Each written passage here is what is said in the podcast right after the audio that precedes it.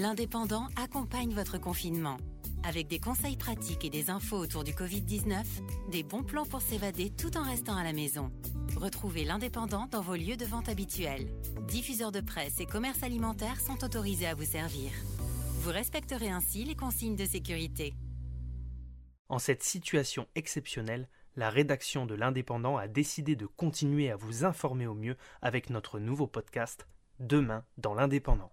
Demain dans l'Indépendant, c'est votre nouveau rendez-vous de fin d'après-midi pour récapituler l'actualité de la journée et les titres que vous retrouverez demain en kiosque, sur le site et nos éditions numériques.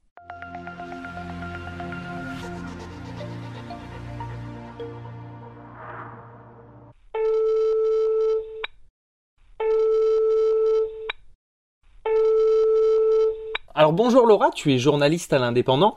Tout doucement, on se dirige vers la fin de la deuxième semaine de confinement et donc de télétravail pour toi comme pour tous les, autres employés de la locale de Perpignan. Euh, étant donné euh, que tu es l'une des plus jeunes journalistes euh, de l'Indépendant, qu'est-ce que cette période de confinement est en train de t'apprendre sur ton métier? Bonjour Johan, bonjour à toutes et à tous. Cette période de confinement m'apprend énormément de choses sur mon métier, à savoir en premier lieu et sans originalité, le confinement de par le télétravail, bien entendu, puisque j'apprends à échanger avec euh, mes collègues, avec toute la rédaction euh, via des euh, visioconférences, qui sont pour le moins folkloriques, puisqu'il y a des problèmes de connexion, des problèmes de cadrage, on se découvre tous dans un nouvel univers, c'est-à-dire pas l'univers professionnel, mais notre univers à nous, personnel. Donc ça apporte un petit peu de, piment à, à notre équipe. Et bien entendu, au milieu de tout ça, il faut continuer à échanger, à débattre, à défendre les sujets. Autant dire que c'est déjà très animé dans une rédaction euh, au journal quand on est dans un bureau, en conférence de rédaction. Alors là, euh, quand Internet s'en mêle, le réseau, les idées des uns et des autres, avec une pagination réduite, mais toujours autant d'idées, c'est euh, passionnant, vraiment. Sinon, quant au confinement, bien entendu, ça nous fait aborder un nouveau pan de notre métier, puisque nous, et non moins sans frustration, les journalistes, nous sommes des touches à tout, euh, de véritables curieux qui aiment aller sur le terrain, aller au combat pour chercher l'information. Alors aller au combat, apprendre avec des pincettes en cette période, puisque c'est surtout euh, euh, les équipes soignantes qui font euh, affaire à ça. Mais toujours est-il que voilà, nous, nous aimons être à l'extérieur, nous aimons aller rencontrer les gens, sentir le pouls de la population, relater tout ça dans les colonnes de notre quotidien. Et force est de constater malheureusement que nous ne pouvons pas le faire actuellement. c'est le jeu, donc on s'adapte. Tu me parlais justement de ce manque euh, de lien que tu peux avoir en physique avec la personne, une poignée de main, un regard, un sourire. Est-ce que c'est quelque chose qui te manque et qui manque surtout à la qualité du, travail que tu peux restituer, le, fait de ne pas avoir justement ce, ce côté physique? Alors ça me ça me frustre mais je pense que c'est euh, la même chose pour euh, tous mes collègues. c'est vrai que nous, les journalistes, nous ne sommes pas faits pour être derrière un ordinateur. Quand on embrasse euh, cette vocation, c'est euh, pour aller euh, rencontrer les gens, les faire parler, histoire qu'ils sortent un ce qu'ils ont à l'intérieur d'eux et dans leur tripes, pour raconter de belles histoires et puis pour dénoncer également des choses.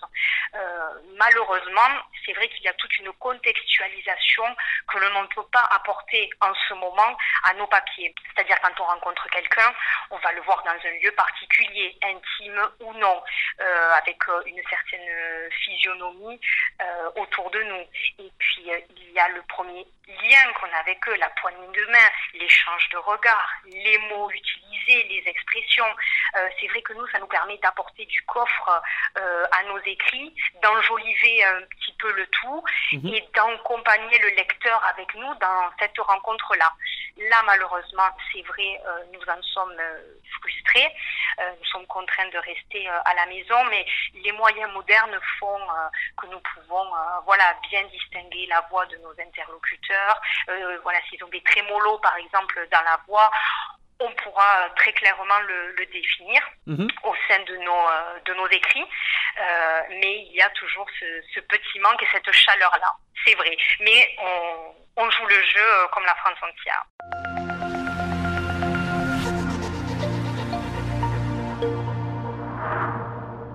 Très bien. Alors dans notre journal du jour, Laura, euh, tu nous as justement parlé euh, de la situation des sapeurs-pompiers de DPO.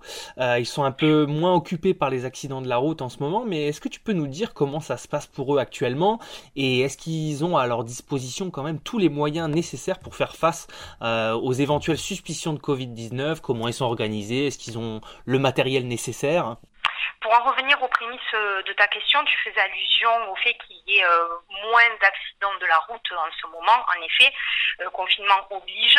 Euh, toujours est-il que les sapeurs-pompiers restent vigilants sur les feux qui pourraient se déclarer, car bien évidemment, il y a beaucoup plus de monde dans les habitations, donc ils sont particulièrement rigoureux là-dessus. En ce qui concerne cette crise sanitaire euh, du euh, Covid-19, les sapeurs-pompiers comme l'ensemble des forces de sécurité euh, et les forces de l'ordre sont de grands professionnels habitués de la gestion de crise. En ce qui concerne là spécifiquement ce qui se passe de nos jours, le contrôleur général Jean-Pierre Salmazou, avec qui je me suis entretenue, qui est le directeur du service départemental d'incendie et de secours des Pyrénées-Orientales, euh, m'expliquer qu'il y a un véritable euh, travail euh, en corrélation avec le SAMU, puisque toutes ces entités donc réceptionnent les appels d'urgence, décident de la, marche à suivre ensuite, à savoir est-ce qu'on va faire appel à une ambulance privée ou à celle des pompiers, va-t-on impliquer un infirmier sapeur-pompier, un médecin du SMUR, les équipes vont-elles être envoyées du côté de la clinique ou de l'hôpital, voilà. Tout ça avec bien entendu des renforts de personnel, hein, vu mhm. Euh, la situation euh, exceptionnelle. Et euh, sur le terrain, bon, les sapeurs-pompiers, ils savent réaliser, exécuter les gestes nécessaires en cas de suspicion de Covid-19. le général Salmazoum disait, pour avoir une donnée chiffrée, qu'ils ont eu un peu plus d'une centaine de, cas potentiels.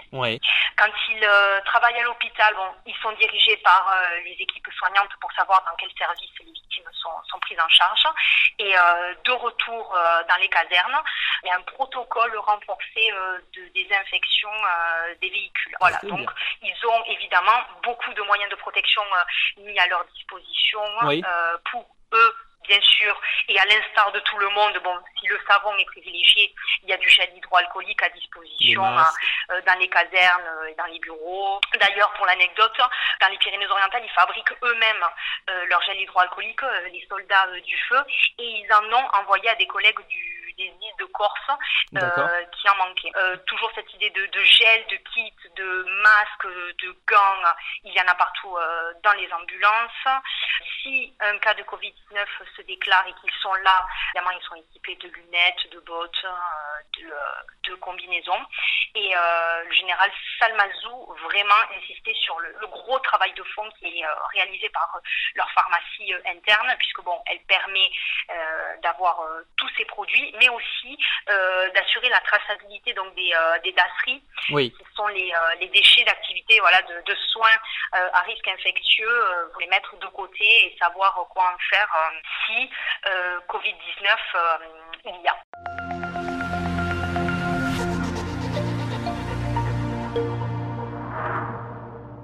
Alors Laura, tu le sais, notre programme s'appelle Demain dans l'indépendant. Tous les jours, on propose à nos auditeurs et à nos lecteurs euh, de savoir euh, ce qu'il y aura demain dans le journal. Est-ce que toi, travaillant à la rédaction locale de, Perpignan, tu peux nous dire un petit peu ce qui est susceptible d'avoir demain dans le journal? Tous les jours, on s'évertue à mettre euh, en avant toutes ces professions sont au front en cette période de crise euh, sanitaire. Et donc euh, demain, on s'intéressera euh, aux buralistes, par exemple, mais également aux caissiers, aux caissières et aux supermarchés dans leur ensemble, savoir un petit peu comment ça se passe avec le public au niveau des réassorts au quotidien depuis quelques jours. Et bien entendu, on fera un focus également euh, sur la semaine sainte dans le département, la 5, eh euh, la procession aussi, euh, qui, vu la tournure des événements, ont été annulés et ne sont pas sans conséquences pour l'économie locale, sachant que le, le, public le plus féru vient de Catalogne Sud et donc malheureusement, vu qu'ils sont en plus très lourdement frappés par le Covid-19, ils ne pourront être présents en terre du Nord. Donc un clin d'œil aussi euh, à cela demain euh, dans nos colonnes. Très bien Laura. Eh écoute, on te remercie en tout cas pour ta disponibilité et euh, on te souhaite euh, surtout euh, bon courage pour pouvoir continuer à, exercer ton métier de journaliste dans les, dans les semaines qui viennent alors. Merci Johan. Bon, bien sûr, nous, nous ne sommes pas les plus à plaindre. on peut saluer bien évidemment le dévouement des équipes soignantes encore et toujours et passer comme message de rester chez soi. Très bien, merci à toi Laura. C'est la fin de ce numéro de Demain dans l'Indépendant. Retrouvez-nous tous les jours sur l'indépendant.fr, en kiosque et en podcast. Si vous avez aimé ce contenu, parlez-en autour de vous, n'hésitez pas à le commenter et à le partager.